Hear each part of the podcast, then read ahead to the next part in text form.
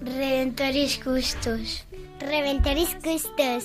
Redentore Cuto. Redentoris Custos. Glorioso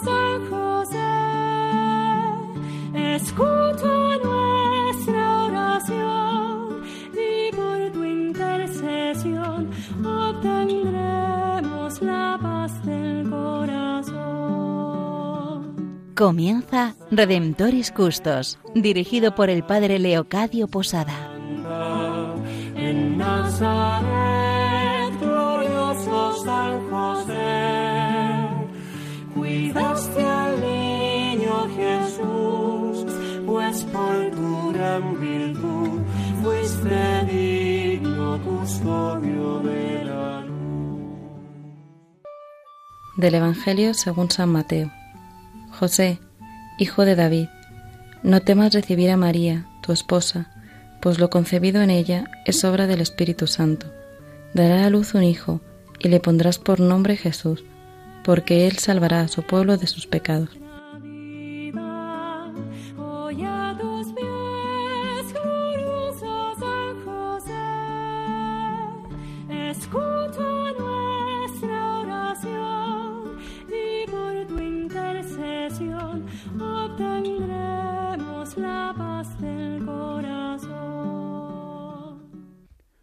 Un cordial saludo para todos aquellos que en estos momentos estáis conectados con Radio María. Nos encontramos en este programa titulado Redentoris Custos, el custodio del Redentor. Es el objetivo nuestro un humilde intento de acercarnos a la persona de San José e intentar dar a conocer y a la vez conocer este hombre que a lo largo de la vida se vivió como la sombra del Padre. Y desde aquí lo vamos a hacer compartiendo con vosotros sobre una obra del autor polaco Jan Dobradinsky, titulada así, La sombra del Padre. Vamos compartiendo en otros programas distintos fragmentos de la obra, ya que es imposible leerla prácticamente toda, pero sí que os queremos animar a todos aquellos que vais siguiendo el programa y aquellos que en estos momentos nos estáis escuchando, que os acerquéis a esta maravillosa obra, La sombra del Padre, del autor Jan Dobraniski. Están conmigo en este programa Julio Menéndez, Cristina Arredondo, Santiago Domínguez y quien les habla el Padre Leocadio Posada. Pues le pido desde aquí a Cristina que brevemente nos sitúe en el fragmento que vamos a dar a conocer en estos momentos para que todos podamos tener un contexto y desde aquí podamos escuchar lo que vamos lo que se nos va a leer a continuación. Pues un saludo muy cariñoso un día más con vosotros, queridos radioyentes. Y, y sí, hoy la lectura que vamos a hacer corresponde al capítulo 6. Y para mí, la verdad es que este capítulo 6 ha resultado ser especial, o por lo menos uno de los capítulos especiales de este libro, ¿no? ¿Y por qué? Pues porque San José llega a Nazaret, llega a Nazaret a ese lugar de donde no podía salir nada bueno. Y la verdad es que lo primero que me viene a la cabeza ahora cuando leo esta frase es que probablemente sea el juicio más cerrado de la historia después de la condena de nuestro Señor, que no puede salir nada bueno de Nazaret. Eh, es curioso, ¿verdad? Eh, los juicios que hacemos a veces, como cómo los fallamos. Y, también me gustaría recordar que aunque sea eh, novelada, esta, esta obra, este capítulo, más bien no la obra, sino el capítulo que vamos a leer hoy, corresponde a un, a un momento muy bonito, como es el primer encuentro entre José y María, dicho con todo mi cariño y con todo mi respeto, y con un abuso de confianza. Y vamos a ver cómo es un encuentro casual y sencillo.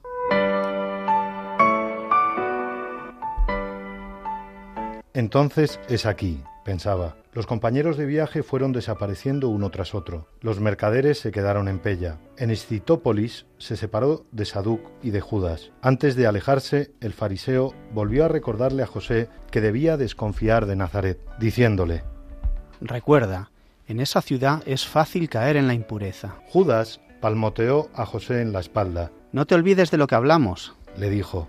El momento está cerca, ya está encima. El Mesías ha nacido y un día de estos convocará a Israel. Gozarán de inmensa gloria los que se unan a él. Te he dicho cómo encontrarme. Además, este día llegarás a comprender muchas cosas. Bueno, hasta luego. Con la familia del campesino viajó durante más tiempo. Ellos iban a Besara. El hombre le contó a José que iba allí porque había heredado un trozo de tierra de un pariente lejano. Hasta entonces habían sido gente muy humilde. Tenían que trabajar para otros. El hombre iba todos los días al mercado en busca de trabajo. Ahora podrían trabajar en lo suyo. El trozo de tierra no era grande, pero no dependerían de los demás. Tal vez tenga más hijos. Soñaba en voz alta el labriego, abriéndose a la confidencia.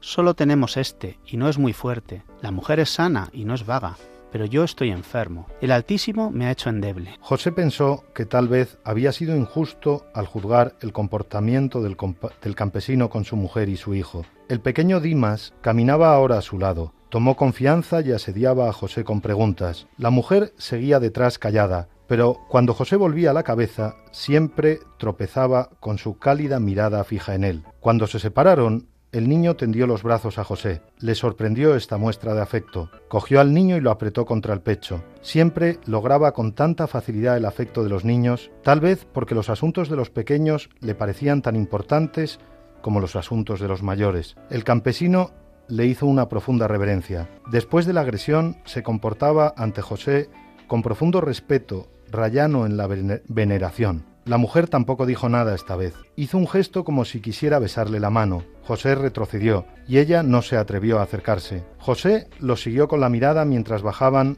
por la carretera. Ahora el padre se sentó al niño sobre el burro y caminaba junto al animal. La madre iba al otro lado. Viéndoles alejarse, José se olvidó de la irritación que le produjo su comportamiento. En ese momento sentía un profundo cariño hacia el trío que se alejaba. Se quedó un buen rato arriba mirando la ciudad que gozaba de tan mala fama entre la gente. El gran portalón estaba abierto de par en par en aquel momento, y se podía ver que la posada estaba vacía. En medio de la plaza, cubierto por un arco de piedra, un pozo. Unos escalones de piedra llevaban hasta él. Al lado del arco, un gran dornajo servía de abrevadero para los animales. Al lado, de pie, había un burro olvidado. Para librarse de las moscas que le importunaban, se fustigaba los flancos con el rabo. En la pila no había agua. José ató a su compañero orejudo de modo que el animal pudiera permanecer en el manchón de sombra proyectada por un olivo gris con el tronco recubierto por una corteza muy nudosa. Para beber, él mismo y traer agua para su montura, empezó a bajar por la escalera. El pozo era extremadamente profundo. Cuando se asomó por encima del brocal, vio allá lejos, como en una ventana diminuta, su cabeza. Atado a una larga soga había un pesado cubo hecho con un tronco vaciado. Estaba hecho de una manera tosca, chapucera. Cuando lo levantó pensó inmediatamente que podía hacer uno mejor, más ligero y más manejable. A punto estaba de lanzar el cubo cuando oyó una voz. Alguien se acercaba al pozo cantando. Era una voz de adolescente, tal vez incluso de niña pequeña. Lo que cantaba sonaba muy alegre. En las escaleras se oyó un ruido de pasos. Volvió la cabeza. La muchacha bajaba los escalones corriendo ligera. Su silueta, vista sobre el fondo de cielo iluminado por el sol, parecía la de un niño. Llevaba los pies descalzos, la, túnica ceñida y sobre la cabeza un cántaro. Lo sujetaba con una mano. A pesar de ir tan deprisa, la jarra parecía formar cuerpo con ella. A la vista del hombre de pie cerca del brocal, dejó de cantar repentinamente y se paró en mitad de las escaleras, pero él no notó en su cara la, la menor señal de temor, acaso algo de sorpresa. Conocía probablemente a todos en la ciudad y se sorprendió a la vista del forastero. Su cara era la de una muchacha casi en la adolescencia. No sorprendía por una gran belleza, era muy corriente. La piel de la frente y de las mejillas era oscura, como, de la, como la de las personas acostumbradas a trabajar bajo el sol abrasador, los ojos oscuros, profundos como el pozo sobre el que acababa de inclinarse hacía un momento, el pelo rubio oscuro, echado hacia atrás, recogido en una coleta y batado por una cinta. En las orejas llevaba unos pendientes rojos. Aunque la cara no llamaba la atención a primera vista, al mirarla un momento con más detenimiento empezaba a subyugar. Por fuera ofrecía un encanto infantil. Sin embargo, era como un rayo que brillaba en la superficie y parecía brotar de lo más hondo. El que la miraba intentaba acercarse involuntariamente a la fuente de este resplandor. Descubría bajo la capa de la infancia algo parecido a la madurez, como una plenitud de vida escondida. Ahora bajaba lentamente los escalones, miraba inquisitivamente a José, que seguía con el cubo en la mano. Sabía que en Galilea las mujeres eran menos retraídas que las de Judea, Judea, pero ella, al parecer, no consideraba conveniente ser la primera en dirigir la palabra a un desconocido. Una inexplicable timidez se apoderó de repente de José. después de lo que pareció entrever en su cara, bajo la vista, no se atrevía a seguir mirando a la niña. Su mirada se detuvo en sus pies descalzos. Se quedaron así mucho tiempo sin decir una palabra uno frente al otro. José consiguió por fin sobreponerse a su timidez. Levantó la cabeza y vio que la niña vestía humildemente, con una túnica de lino repetidamente lavada. Las manos que sostenían el cántaro eran menudas pero fuertes, acostumbradas al esfuerzo. El cántaro dejó en su pelo unas motitas de tierra. Pero si es una niña corriente, se dijo a sí mismo. Su boca pequeña parecía vibrar con sonrisas reprimidas, y a pesar de todo no intentó mirarla a los ojos. Dijo, dándole a su voz un tono divertido para acomodarse a la alegría que percibió en ella. ¿Qué cubo más incómodo tenéis aquí? ¿No hay en el pueblo ningún gar capaz de hacer algo mejor?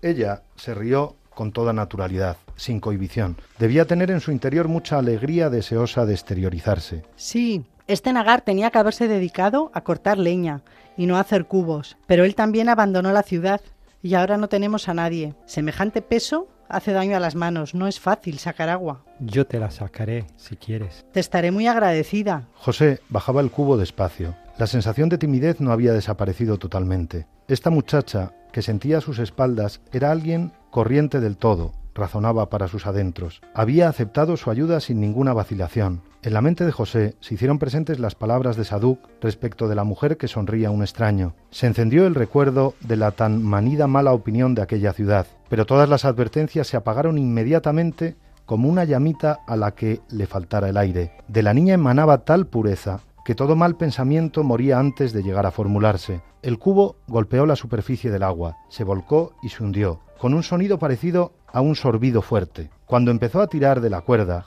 se dio cuenta de que la queja de la muchacha respecto del peso del cubo no era sólo una invitación para obtener ayuda, era realmente menester tensar todas las fuerzas para sacar el tronco repleto de agua. ¿Cómo te habrías arreglado si yo no hubiese estado aquí? preguntó colocando el cubo en el brocal. Cuando hace falta, lo saco, dijo alegremente.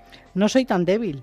Lo único es que me duelen las manos después. El agua estaba muy fría. Como un chorro plateado la vertió en el cántaro que la niña había acercado. Préstame tu recipiente un momento. Le rogó. Allá arriba tengo un burrito que hay que abrevar. Luego volveré a bajar y cogeré agua para ti.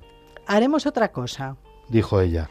Yo iré a abrevar tu asno y tú, mientras tanto, coges agua. Levantó el cántaro y se lo puso en la cabeza. Ahora lo sujetaba con ambas manos, pero subía ligera por las escaleras. Permaneció de pie con el cubo en la mano observándola. Notó en su pie algo encima del talón, una marca roja. Debió haberse herido con la espina de alguna planta. Sí, se dijo a sí mismo, todo el mundo puede herirse. De nuevo soltó el cubo hasta el fondo del pozo. Cuánta sencillez hay en esta niña, pensaba. Había visto a más de una y hablado con muchas en Belén. Venían a su taller aparentemente para algún encargo, pero él notaba que habían sido enviadas por sus padres con la esperanza de que la belleza y el encanto de sus hijas acabarían con la rareza del hijo mayor de Jacob. Apenas empezaba a hablar con ellas, perdían toda su sencillez. Había risitas. Se cubrían la cara sin dejar de mirar entre los dedos. Cuchicheaban cosas entre sí. Sabían muy bien a qué habían venido y qué querían. Sus gestos infantiles no eran más que un juego. Esta niña se había comportado realmente como una niña. Además, seguía estando impresionado, como en el momento en el que le parecía haber visto en su mirada el resplandor que le descubría una madurez inexplicable.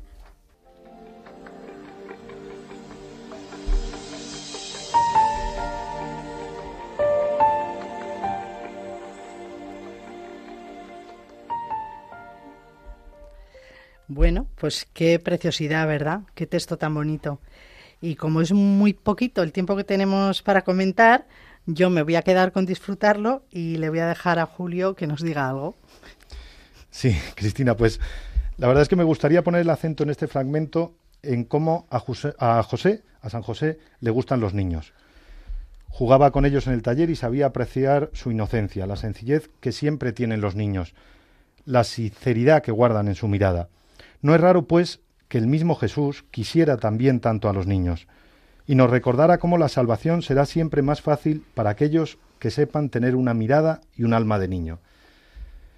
Según nos relata noveladamente el autor, en este libro que venimos comentando, también a José le gustó especialmente de María, en ese primer encuentro, su niñez, la inocencia y la claridad de su mirada, esa candidez de María que le hace quedar cautivado por ella en un amor puro y tremendamente, y tremendamente sincero.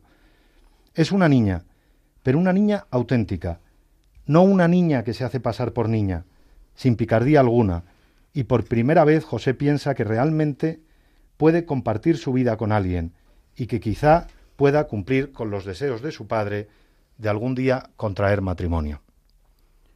Hasta aquí, queridos oyentes, nos quedamos con esta primera parte del programa. Vamos a escuchar una sencilla canción donde nos podamos acercar al misterio de la persona de San José, este hombre que providentemente es elegido para ser el esposo de la Madre de Dios. Ese encuentro tan sencillo, tan casual, aparentemente que se da entre los dos en este pozo, y sin embargo allí empieza a fraguarse toda la historia de la salvación humana.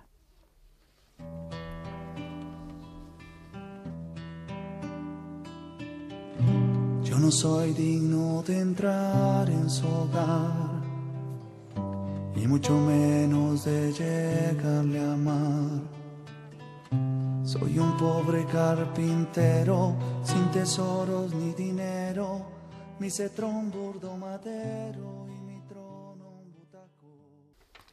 Estamos en este programa Redentoris Custos, el custodio del Redentor, compartiendo con todos vosotros sobre la obra de Jan Dobardinsky, La sombra del Padre. Pues ahora le pido nuevamente a Cristina que nos sitúe en el fragmento que ahora a continuación vamos a escuchar y luego al finalizar pues sacaríamos esas breves reflexiones teniendo como punto de referencia a San José. Bueno, pues seguimos disfrutando con este encuentro tan bien imaginado por el autor, ¿eh? Eh, que yo creo que nos va a ayudar mucho a pensar en la sencillez de lo cotidiano, en la vida diaria vivida con alegría, cómo la vida diaria vivida con alegría encierra cosas grandes, ¿no? Vamos a poder reflexionar cómo las cosas grandes suceden siempre en una relación con nuestro prójimo. Y aunque vivamos en una cultura tan materialista y tan utilitarista, que parece que solamente lo material y lo útil es donde suceden las cosas grandes, esto no es así. Y los cristianos sabemos y podemos ver y entender, gracias al ejemplo de la familia de Nazaret, que esto no es así, que lo grande es lo pequeño.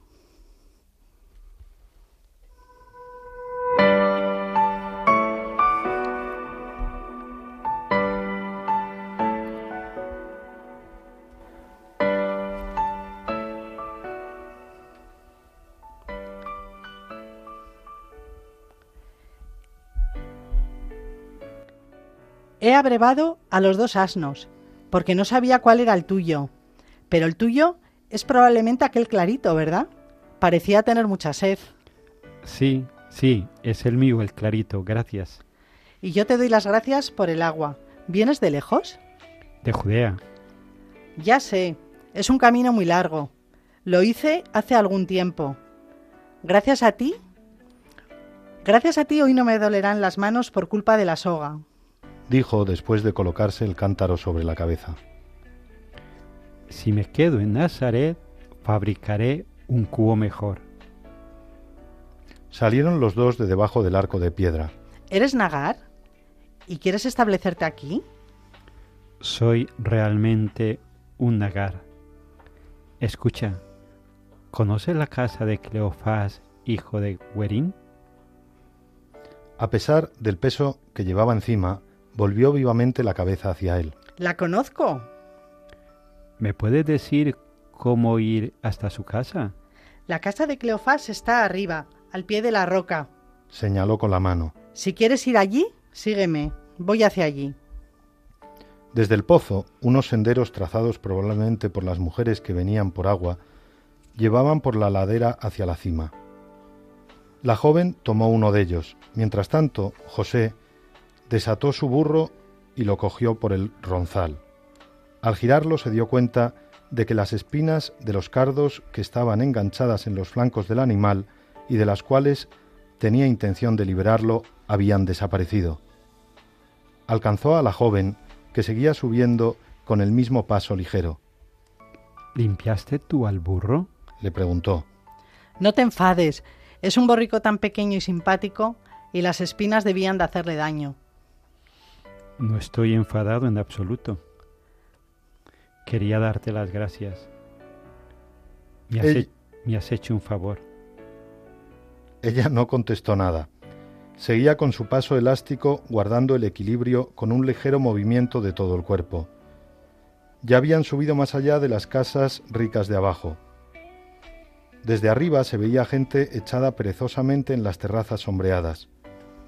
El sendero se hizo más abrupto, sus recodos eran cada vez más tortuosos. En cierto momento la joven pisó mal en el suelo. El cántaro se bamboleó sobre su cabeza, pero consiguió mantenerlo en equilibrio sin perder ni una gota, El camino es duro. dijo él. Déjame coger el cántaro.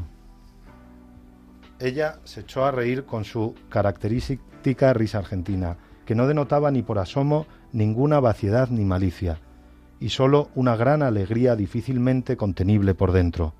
Muchas gracias. Le dijo él. Eres bueno, pero no es trabajo de hombres llevar agua. Probablemente no sabrías siquiera cómo llevarlo, admítelo. Su alegría despertó en él la risa. Tienes razón. Nunca la llevé de esta manera. Pues ya ves, de todos modos ya hemos llegado. El sendero desembocó en un montículo de piedras. Los pies se hundían hasta el tobillo en la gravilla. Estaban ahora sobre el precipicio mismo. De la pared rocosa surgían unas construcciones que completaban las grutas. Las entradas de las casas estaban cerradas por telas o por cortinas de juncos trenzados. La niña se detuvo ante una de ellas. La construcción de arcilla era humilde, como todas las de aquel lugar. Delante de la cortina que cerraba la entrada, hecho un ovillo, dormía un gatito gris. Se despertó, levantó la cabeza y a la vista de la joven maulló amistosamente. Algo más lejos, en un montón de arena jugaban dos chiquillos, Cleofás vive aquí. dijo ella, deteniéndose. Sintió pena de tenerse que separar. Podría haber seguido así con ella hasta el fin del mundo. ¿Y tú? Preguntó José. ¿Vives cerca de aquí? ¿Podré verte algún día? Le echó una mirada, como si, se pre- su, como si su pregunta le hubiera hecho gracia. Su boca pareció vibrar de nuevo con risa contenida. Levantó el cántaro con delicadeza y lo dejó en el suelo, Pero si yo vivo aquí. dijo.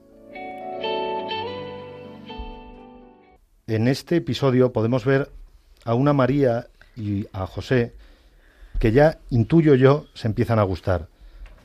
Se ayudan mutuamente, se respetan, se ríen juntos. José le acompaña hasta su casa y quiere llevarle el peso, para descargarle a ella de toda incomodidad. María, por su parte, le ayuda con la limpieza del burro. En definitiva, quieren hacerse la vida más agradable y fácil el uno al otro. Esta actitud debió ser una constante en su vida, y el contemplar esos detalles de amor nos debe ayudar a nosotros a tratar de imitar de esa forma para poder ser con las personas a las que queremos de la misma manera y poder seguir este ejemplo con quienes compartamos nuestra vida. Bueno, Pues mm, yo espero, espero que los radioyentes hayáis disfrutado tanto como nosotros. Nos despedimos hasta el próximo programa, pero antes recordaros que también hemos aprendido otra palabra, la palabra nagar, que quiere decir artesano, que es como le llama la Virgen a, a San José. Le pregunta si es un nagar. Pues desde aquí nos despedimos, hemos estado con vosotros, eh, eh, Cristina Arredondo, Julio Menéndez, Santiago Domínguez y el padre Leocadio Posada. Qué alegría el podernos acercar a este encuentro entre José y María y poder creer que nuestra Madre la Virgen María amó a José con locura, al igual que él la amó a ella con locura. Le pedimos a San José con la oración de los niños, con las letanías y con la oración del Papa Francisco que nos ayuden, que nos ayude Él a conocerle a Él y a conocer a nuestra Madre la Virgen María. Hasta el próximo programa, queridos radio oyentes, y continuamos compartiendo con vosotros La sombra del Padre, del autor Jan Dobradinsky. Esperanza de los enfermos. Ruega por nosotros. Patrón de los moribundos. Ruega por nosotros. José Castísimo. Ruega por nosotros. José Prudentísimo. Ruega por nosotros.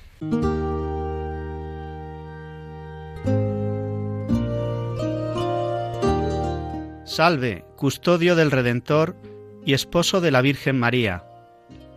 A ti Dios confió a su Hijo.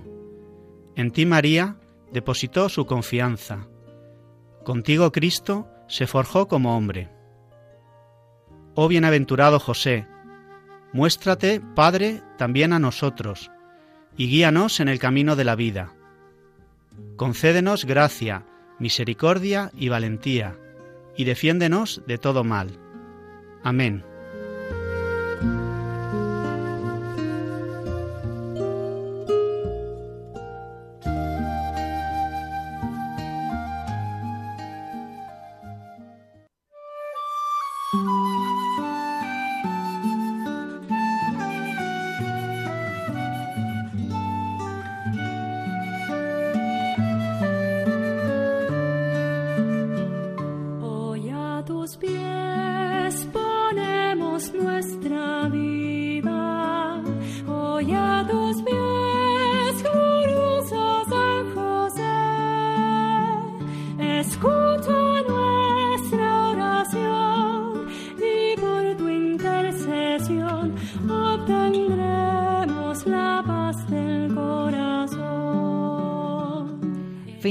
En Radio María Redemptoris Custos con el Padre Leocadio Posada.